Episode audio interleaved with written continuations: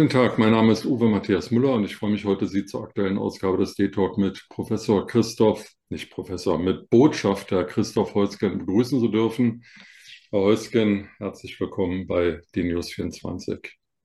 Ja, vielen Dank, äh, lieber Müller. Das mit dem Professor stimmt halb, denn ich bin auch Honorarprofessor an der Uni St. Gallen, wo ich vor vielen Jahren ähm, mein, mein Examen gemacht habe. Also ganz falsch lagen Sie damit nicht, Herr Müller.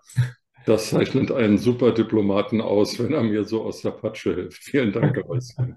Gerne. Sie sind seit 19 oder Sie sind 1980 in den Auswärtigen Dienst in Deutschland eingetreten.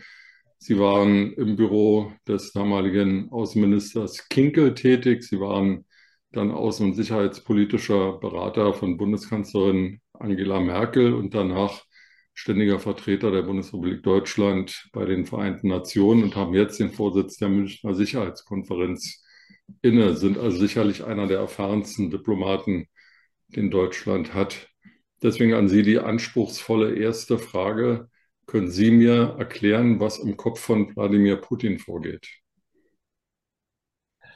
Also ähm, das ist nicht einfach ähm, äh, zu erklären, aber ich habe ihn in der Tat ähm, in der Zeit, als ich zwölf Jahre lang Berater der Bundeskanzlerin war, sehr, sehr häufig ähm, erlebt. Die Bundeskanzlerin legte immer sehr großen Wert darauf, dass ähm, ein Berater sie begleitet in ihre Gespräche, damit sichergestellt ist, dass hinterher nicht irgendwie was ähm, Falsches berichtet wird. Und äh, deswegen war es immer wichtig, jemand dabei zu haben. Das war ähm, für mich natürlich beruflich und auch sonst von der Erfahrung ganz toll, dass ich diese Gelegenheit hatte. Also ähm, Putin ist jemand, der sich über die Jahre hinweg entwickelt hat. Das ist keiner, der jetzt der große Ideologe war. Ähm, er tut ja heute manchmal so, dass er so praktisch an die Zaren oder an die ähm, Sowjetunion-Zeit an knüpft, das ist ähm, angelernt sozusagen. Er versucht, ähm, seine Machtposition zu halten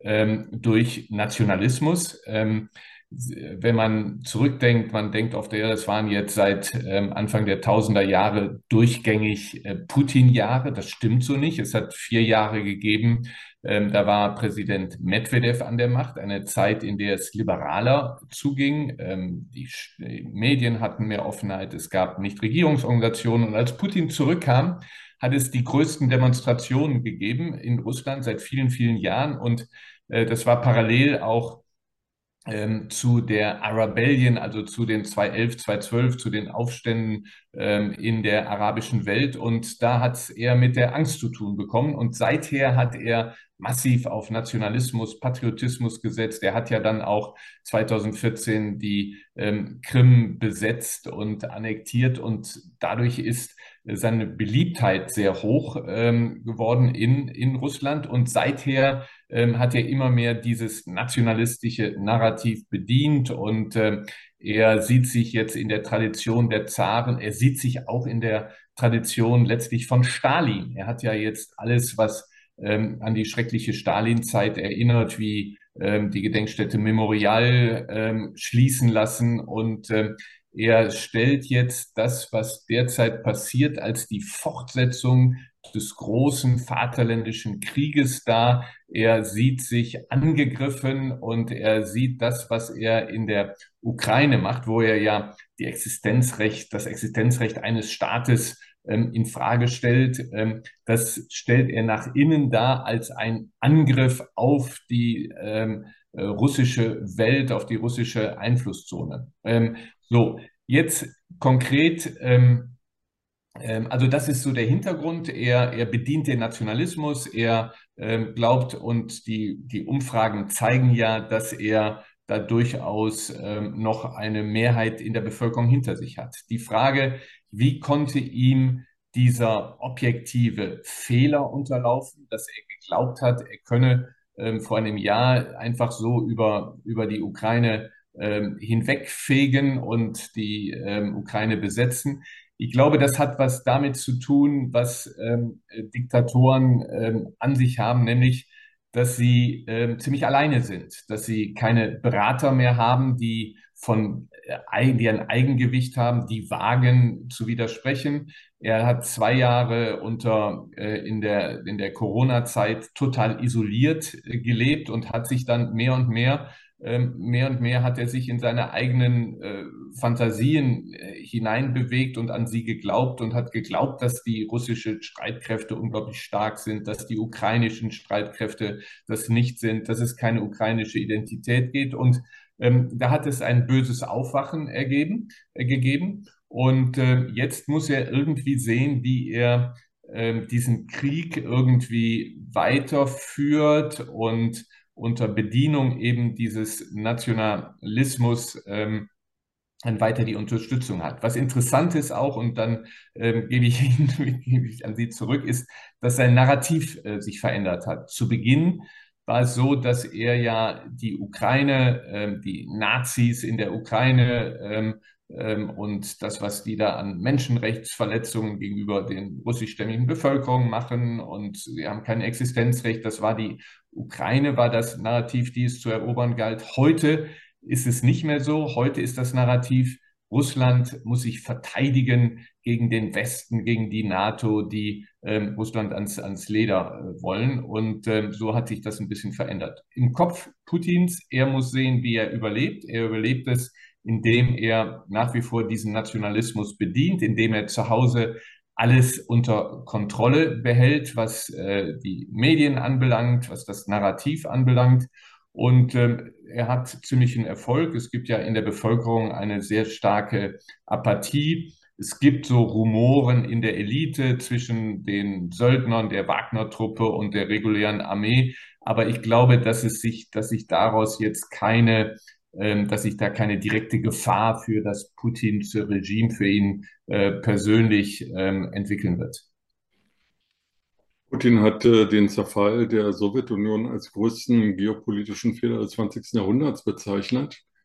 Aber keine der 14 anderen, außer Russland, 14 anderen Sowjetrepubliken macht große Anstrengungen, heim ins Reich zu kehren. Also Belarus scheint ein bisschen abhängig zu sein von Russland war weder die baltischen Staaten noch natürlich die Ukraine oder die ähm, anderen asiatischen großen Staaten, Kasachstan, Usbekistan, Tadschikistan, wie sie alle heißen, ähm, wollen ja sozusagen unter Putins Dach wieder zurückkehren.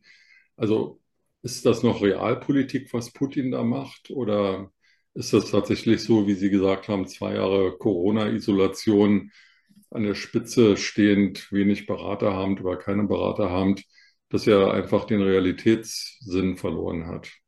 Ja, so, das ist richtig und Ihre Beobachtung ist auch richtig. Hier wird sogar einen Schritt weiter gehen. Selbst ein Präsident Lukaschenko ähm, gefällt es überhaupt nicht, dass er jetzt als Juniorpartner Russlands geht. Ähm, Lukaschenko wollte immer auch eine gewisse Distanz bewahren, aber er war nicht bereit, ähm, anders als ähm, andere Staaten, eben eine Sowjetunion, dann den Schritt auch Richtung Demokratie und Rechtsstaatlichkeit zu gehen und ist jetzt letztlich Gefangener seiner eigenen Politik. Und da hat er jetzt ähm, äh, keine Alternative, als sich immer mehr in den Einflussbereich äh, Russlands zu gehen. Aber ähm, das ist auch nicht sein Herzensanliegen. Und bei den anderen ist es genauso, wie Sie sagen.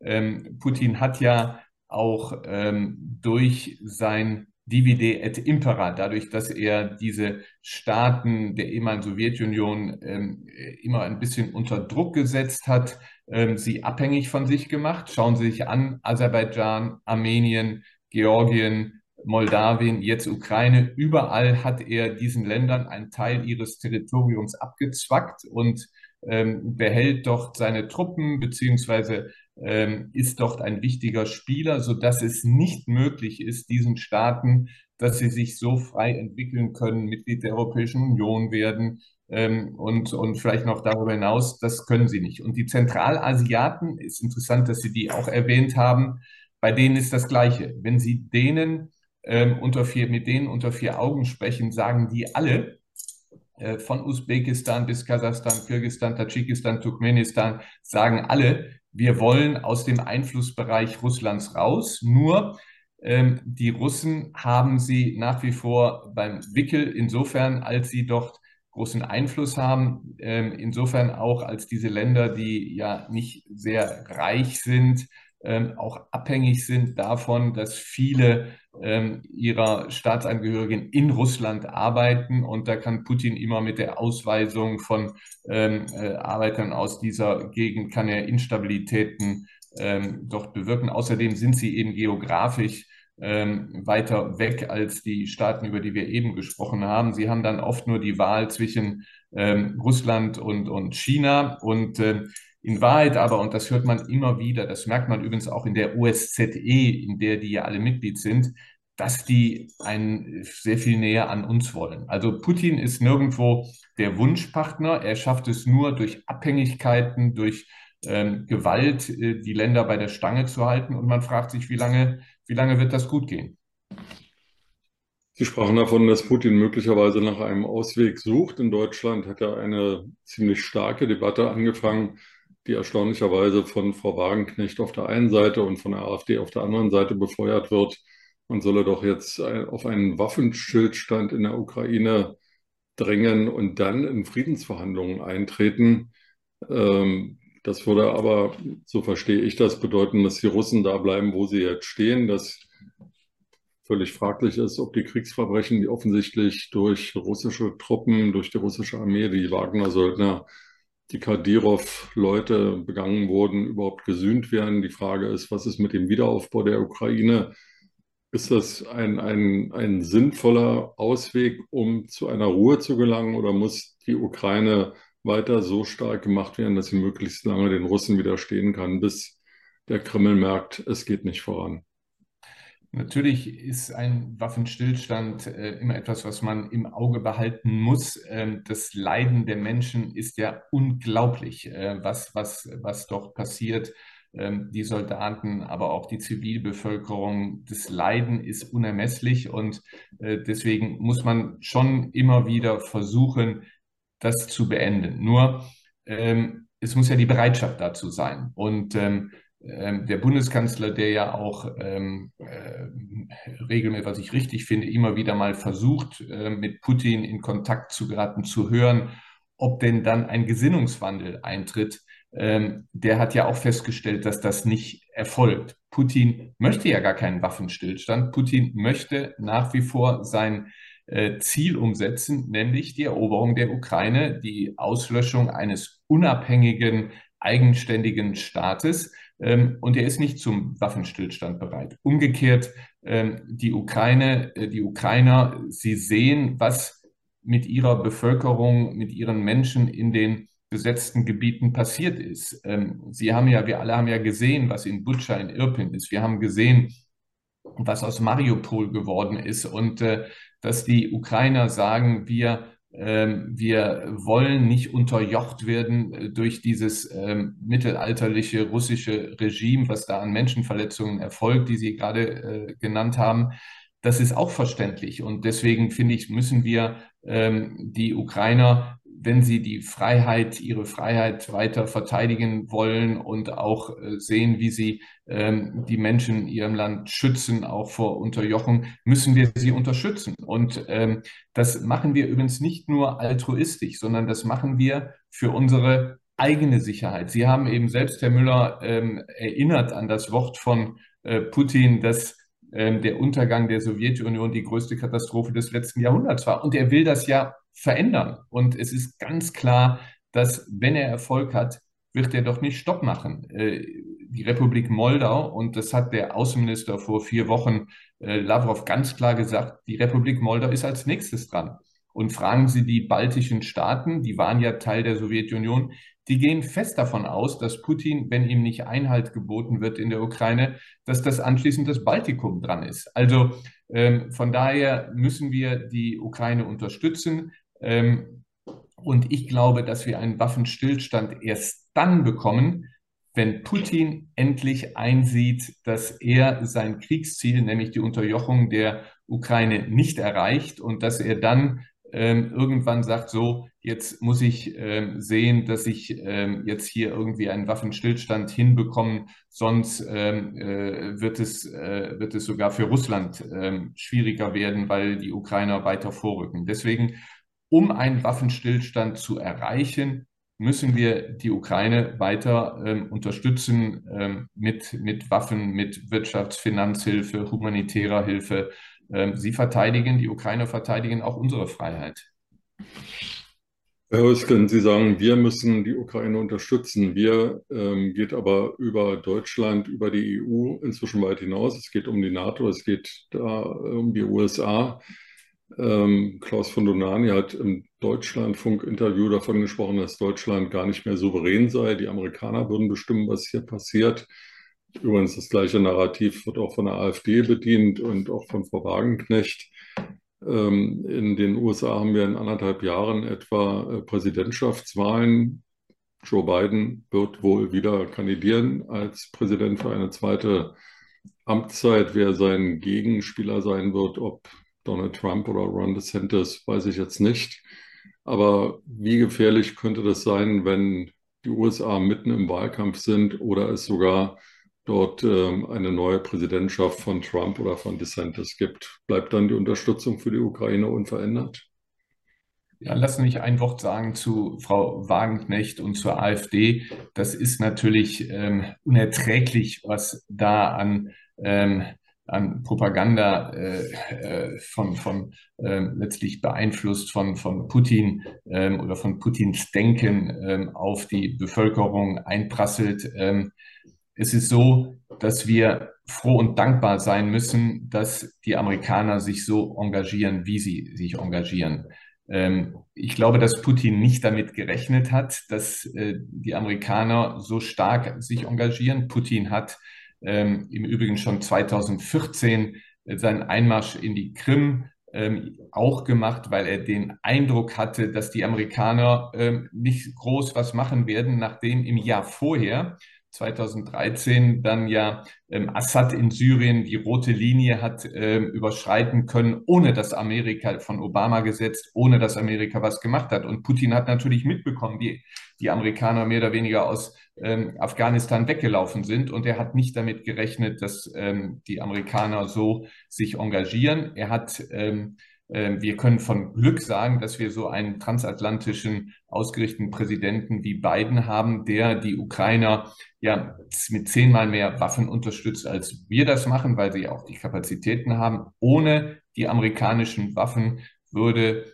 ähm, Putin heute ganz woanders stehen, als er steht. Also wir sollen froh und dankbar sein, dass Putin das macht äh, dass das äh, Biden das macht, Entschuldigung, dass Präsident Biden äh, so aktiv ist. Aber ähm, wir alle verfolgen natürlich auch amerikanische Innenpolitik. Sie haben das gerade ähm, äh, genannt mit, mit Trump und DeSantis, aber auch in der Demokratischen Partei gibt es, also bei den Republikanern auf jeden Fall, aber auch in der Demokratischen Partei gibt es Stimmen, die sagen, also ähm, wie lange wollen wir denn diese x Milliarden aufbringen, um die Ukraine zu unterstützen? Wir brauchen das Geld für unsere nationalen Herausforderungen, Gesundheitssystem, Bildungssystem, Infrastruktur.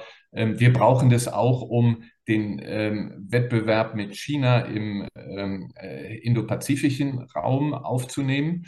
Und dann wird natürlich auch gesagt, also ähm, guckt euch die Europäer an, ja? Ähm, guckt euch Deutschland an. Deutschland hat 2014 beim NATO-Gipfel in Wales unter dem Eindruck der russischen Invasion auf der Krim Deutschland hat versprochen, ähm, dass es ähm, bis 2024 spätestens zwei Prozent des Bruttosozialprodukts für ähm, Rüstungsausgaben, äh, Verteidigungsausgaben aus. Und wir sind auch nach zehn Jahren nicht über die 1,5 Prozent hinaus. Und dann wird, das kommt wie das Armen in der Kirche, wenn die Amerikaner sagen, also das geht nicht an, dass wir zehnmal mehr Waffen liefern und äh, die Europäer machen nichts. Die Europäer kommen, ihrer, ähm, äh, kommen ihren äh, Hausaufgaben äh, nicht nach. Und ähm, wieso ähm, kümmern wir uns um europäische Sicherheit und nicht in erster Linie Europäer? Also wir müssen was machen. Ähm, ich glaube auch, dass Verteidigungsminister Pistorius, der jetzt gesagt hat, im kommenden Haushalt braucht er 10 Milliarden mehr.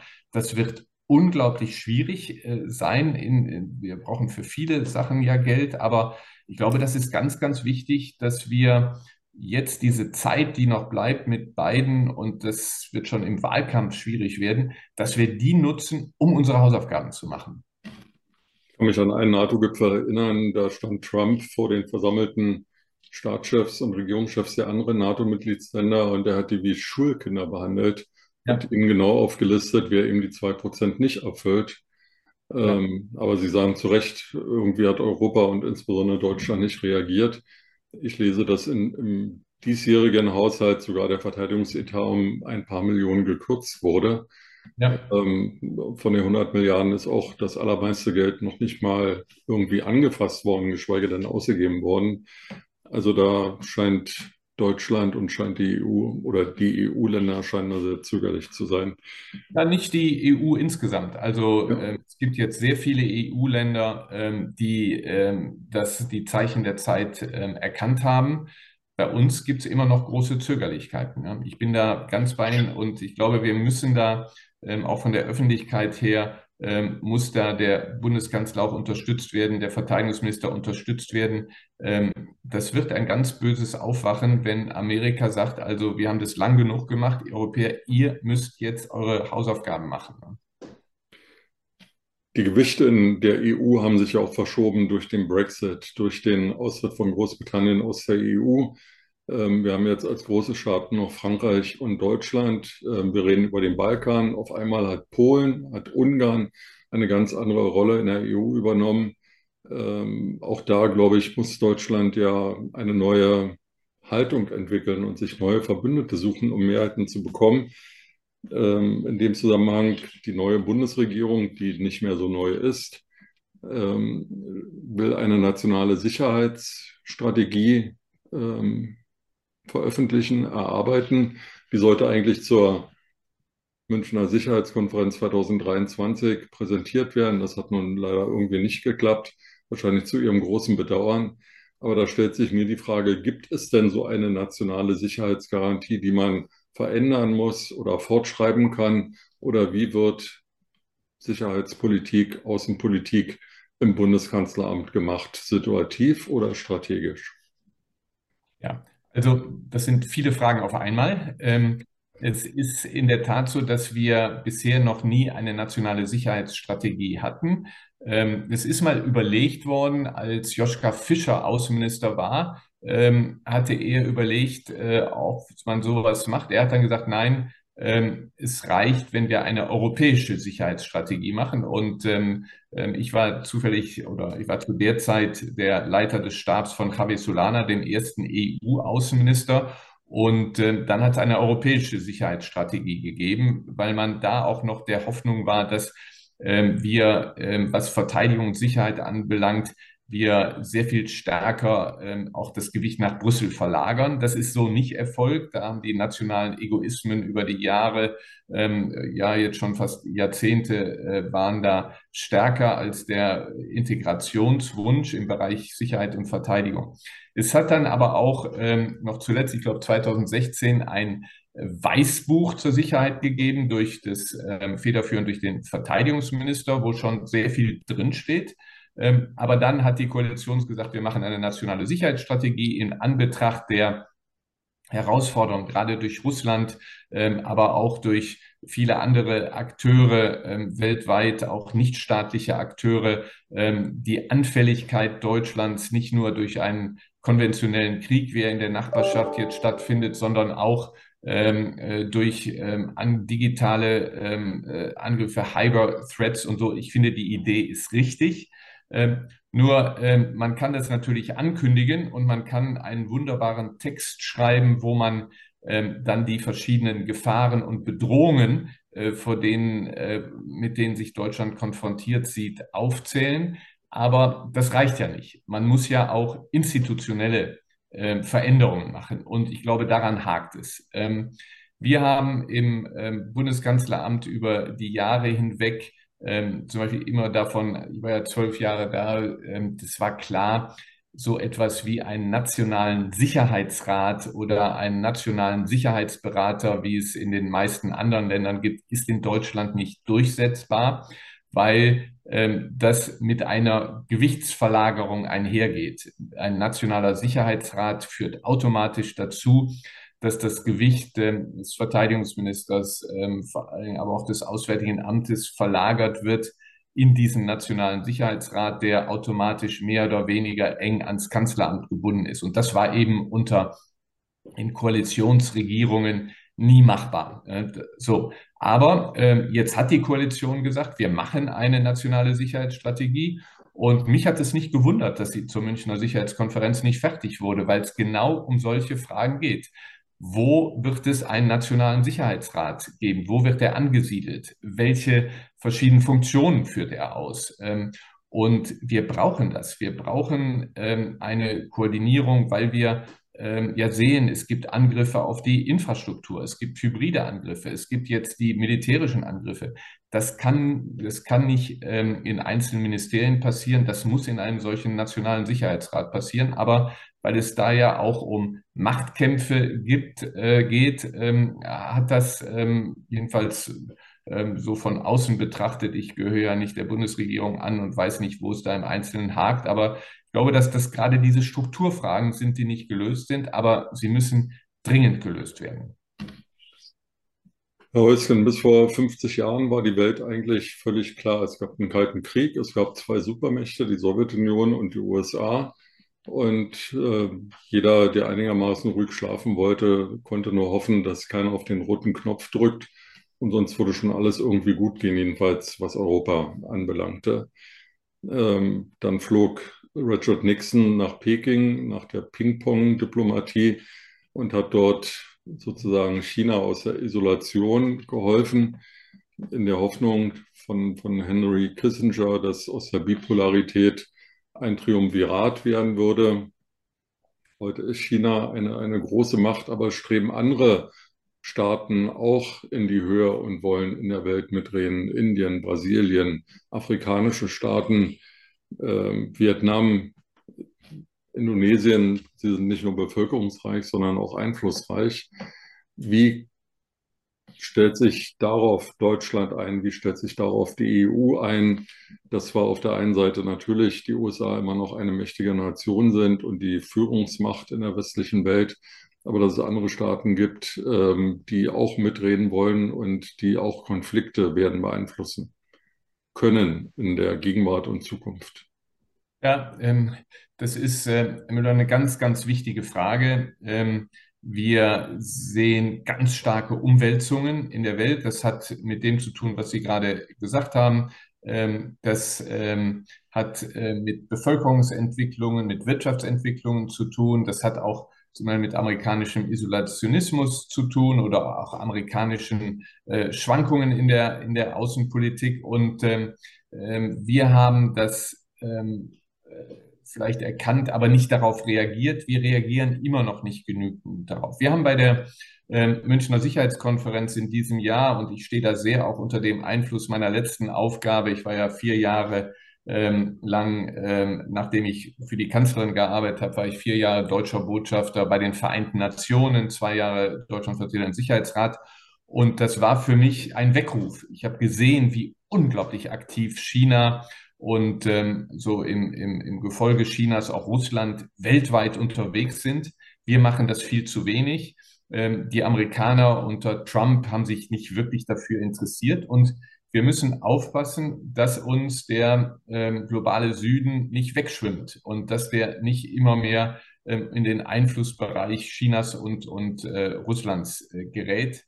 Ähm, ich glaube, dass der, die Bundesregierung das erkannt hat. Der Bundeskanzler äh, hat in seinem ersten Jahr trotz der vielen Krisen und so weiter, hat ja ganz bewusst ähm, Reisen unternommen in den, ähm, in, nach Afrika, nach ähm, Lateinamerika, Asien. Das ist absolut richtig. Das müssen wir machen, aber das reicht nicht. Wir müssen insgesamt auch ähm, unser ganzes System der ähm, Außenvertretung verändern. Es kann nicht sein, dass wir heute völlig getrennte äh, Entwicklungspolitik machen, Außenpolitik, Handelspolitik, das gehört, da gehören die Kräfte gebündelt, ähm, da muss man ähm, sehr viel stärker auftreten, weil ähm, wenn wir es nicht machen oder unabhängig davon, ob wir es machen oder nicht, machen es die anderen Staaten. Und äh, ich habe das erlebt bei den Vereinten Nationen, wie afrikanische Staaten ähm, chinesische Sprechzettel vorgelesen haben, weil die Chinesen ganz bewusst auch gezielt eben investieren mit ihrer, mit ihrer Road and Belt ähm, Initiative ähm, in Infrastruktur investieren, dort auch ähm, ähm, personell sehr viel stärker vertreten sind, als wir in dem Land ähm, doch ein dominanter Faktor werden. Nicht, dass die Afrikaner das wollen oder die Lateinamerikaner, aber sie haben keine Alternativen. Die Amerikaner kümmern sich nur punktuell. Ähm, äh, Sie mögen uns alle. Wir sind zweitgrößter Geber von Entwicklungshilfe. Wir sind äh, äh, stärkste Wirtschaftsnation. Aber wir bringen ähm, äh, das Gewicht, was wir haben, nicht auf den Tisch. Und ähm, wir haben einen guten Ruf, aber wenn wir so auftreten wie in der Vergangenheit, dann reicht das nicht. Ich gebe Ihnen ein Beispiel. Das, ähm, wir haben eben über die nationale Sicherheitsstrategie gesprochen, die ja ähm, auch abgestimmt wird und das Schwierigkeiten macht. Ähm, ohne dass das jemand mitbekommen hat, hat das Ministerium für wirtschaftliche Zusammenarbeit ein neues Afrika-Konzept vorgelegt völlig unabgestimmt mit ähm, Auswärtigen Amt, Kanzleramt, Wirtschaftsministerium. Und ähm, das ist in idealen Zeiten prima so, aber das können wir uns nicht mehr leisten. Wir müssen die Mittel ähm, äh, gemeinsam, auch zusammen übrigens mit der Wirtschaft, ähm, einsetzen, sonst haben wir keine Chance. Wir müssen uns intensiver um den in Anführungsstrichen globalen Süden äh, kümmern. Ähm, China ist schon da und die Staaten werden immer selbstbewusster, unsere Partnerstaaten. Ähm, ähm, Brasilien, äh, China, äh, sowieso auch Indien, äh, die sind sehr, sehr selbstbewusst und da können wir mit, mit ähm, Appellen und ähm, schönen, ähm, schönen Bildern können wir nichts ausreichen. Da müssen wir massiv investieren und ähm, müssen zeigen, dass wir ein Partner sind von, von Gewicht, äh, der seine Instrumente dann auch zum Tragen bringt. Häuschen Deutschland besteht aus 16 Bundesländern und auch hier wird darüber diskutiert, ob der Föderalismus dann noch zeitgemäß sei. Die EU besteht jetzt, glaube ich, aus 27 Ländern. Sie haben über die Schwierigkeiten gesprochen, da eine einheitliche Linie hinzubekommen. Kennen wir an Ihren früheren Wirkungsplatz New York zurück in der UNO. Passiert ja, was den Frieden in der Ukraine anbelangt, auch nicht so wahnsinnig viel. Da gibt es Strukturen, die seit 1946 verfestigt sind ähm, mit dem UN-Sicherheitsrat und den fünfständigen Mitgliedern. Ähm, in den im Sicherheitsrat ist eben Indien nicht vertreten, Brasilien nicht vertreten, die EU nicht vertreten als, als eigenständige Institution. Es gibt das Vetorecht der Supermächte und insofern kann Russland eigentlich machen, was es will. Es wird eben nicht sanktioniert. Ist die UN noch zeitgemäß oder müssten da nicht auch entweder die Organisation aufgelöst und eine völlig neue Organisation geschaffen werden, ähm, wenn sie nicht reformfähig ist? Oder was machen wir, was machen wir mit der UN? Was macht die UN mit uns? Also, wenn es die UN nicht gäbe, müsste man sie dringend schaffen. Ähm, das ist das einzige Gremium weltweit, wo alle Staaten zusammen sind. Ähm, es ist natürlich, wie Sie darstellen, ähm, sie ist blockiert. Sie ist im UN-Sicherheitsrat vor allen Dingen blockiert, aber das ist ja nichts Neues. Das war die UNO in der, kurz nach der Gründung schon, als es dann in den Kalten Krieg ging, war es über Jahrzehnte völlig blockiert.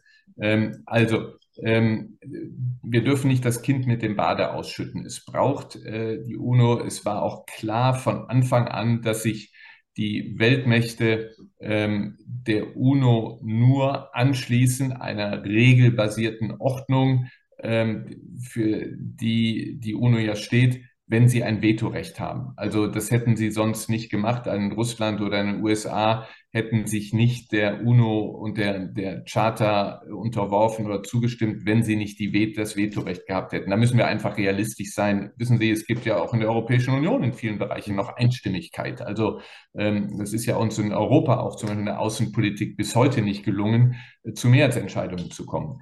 Was aber doch sich gezeigt hat, war, ähm, dass auch durch, durch die Initiative sogar von kleinen Staaten, selbst ein Staat wie Liechtenstein, das glaubt man kaum, aber das hat ähm, aus diesem Staat kam die sogenannte Veto-Initiative, dass heute ein, ähm, ein Staat, der im ähm, Sicherheitsrat ein Veto einlegt, dieses, diese Entscheidung in der Generalversammlung äh, nochmal vertreten muss. Und wir haben ja gesehen, dass Russland zwar ein Veto eingelegt hat gegen eine Verurteilung im Sicherheitsrat, aber in der Generalversammlung ging das nicht. Und ich finde das Signal, was ja gesandt worden ist, in der letzten Woche nochmal gesandt worden ist, dass 141 Staaten ähm, Russland verurteilen, ist doch ein starkes Signal. Und äh, von daher ist es, ähm, ist es wichtig, ähm, dass die UNO weiter äh, lebendig bleibt. Wir müssen auch versuchen, äh, den Sicherheitsrat zu reformieren, weil er in der Tat, wie Sie richtig gesagt haben, die heutigen Verhältnisse nicht mehr widerspiegelt. Auch da könnte man was, wenn man sich ähm, äh, stärker engagiert, wenn man äh, die Afrikaner gewinnt, die ziemlich in der chinesischen Hand sind, dann haben sie schnell eine Zweidrittelmehrheit in der Generalversammlung. Aber dazu müsste man sich ähm, sehr, sehr, sehr, sehr kräftig ähm, engagieren. Nein, also die UNO bleibt stark.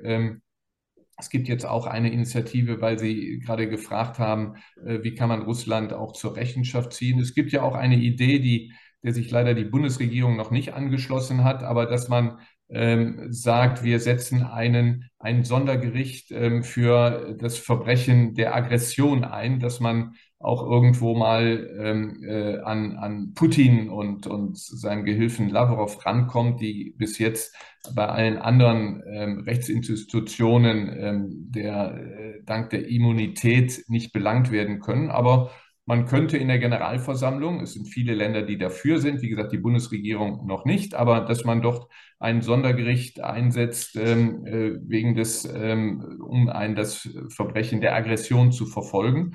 Warum macht man sowas nicht? Ne? Einfach um den Versuch zu machen, Putin auch von dort mehr unter Druck zu setzen. Das kann man in der Generalversammlung machen. Und im Übrigen äh, ein letztes Wort zur UNO. Äh, es gibt unendliche UNO-Unterorganisationen, die sehr, sehr gute Arbeit machen. Also schauen Sie sich das World Food Program an, schauen Sie sich ähm, UNICEF an, schauen Sie sich das UN-Entwicklungsprogramm an oder die UN-humanitäre ähm, Hilfe, den UN-Menschenrechtsbeauftragten. Also da gibt es schon sehr, sehr viele Institutionen, die wichtig sind. Ähm, wenn wir die nicht hätten, dann wir, würden wir in einer Welt leben, in der äh, das Recht des Stärkeren ganz eindeutig gilt und äh, nicht mehr ähm, dass äh, das Stärke, die Stärke des Rechts äh, versucht, doch noch irgendwie Oberhand zu behalten. Also ich glaube, es ist wichtig, dass wir uns auch als Deutschland, die wir ja unseren, unseren ganzen Staat Europa auf die Stärke des Rechts gebaut haben, dass wir uns da auch ähm, bei der UNO für einsetzen. Holzchen, ich danke Ihnen sehr für das Gespräch. Wer mehr lesen will über das, worüber wir heute gesprochen haben, sollte beim Siedler Verlag das Buch Führung und Verantwortung von Ihnen geschrieben kaufen. Es ist nicht teuer, es kostet 24 Euro und da kann man dann auf mehr als 300 Seiten alles nochmal nachlesen und noch ein bisschen hinter die Kulissen der Außen- und Sicherheitspolitik schauen und auch einen Blick in die Zukunft werfen. Ich danke Ihnen sehr für die Zeit heute und wünsche Ihnen noch ein, eine gute Zeit in Zukunft und eine friedliche Zeit. Vielen Dank, auch Ihnen alles Gute.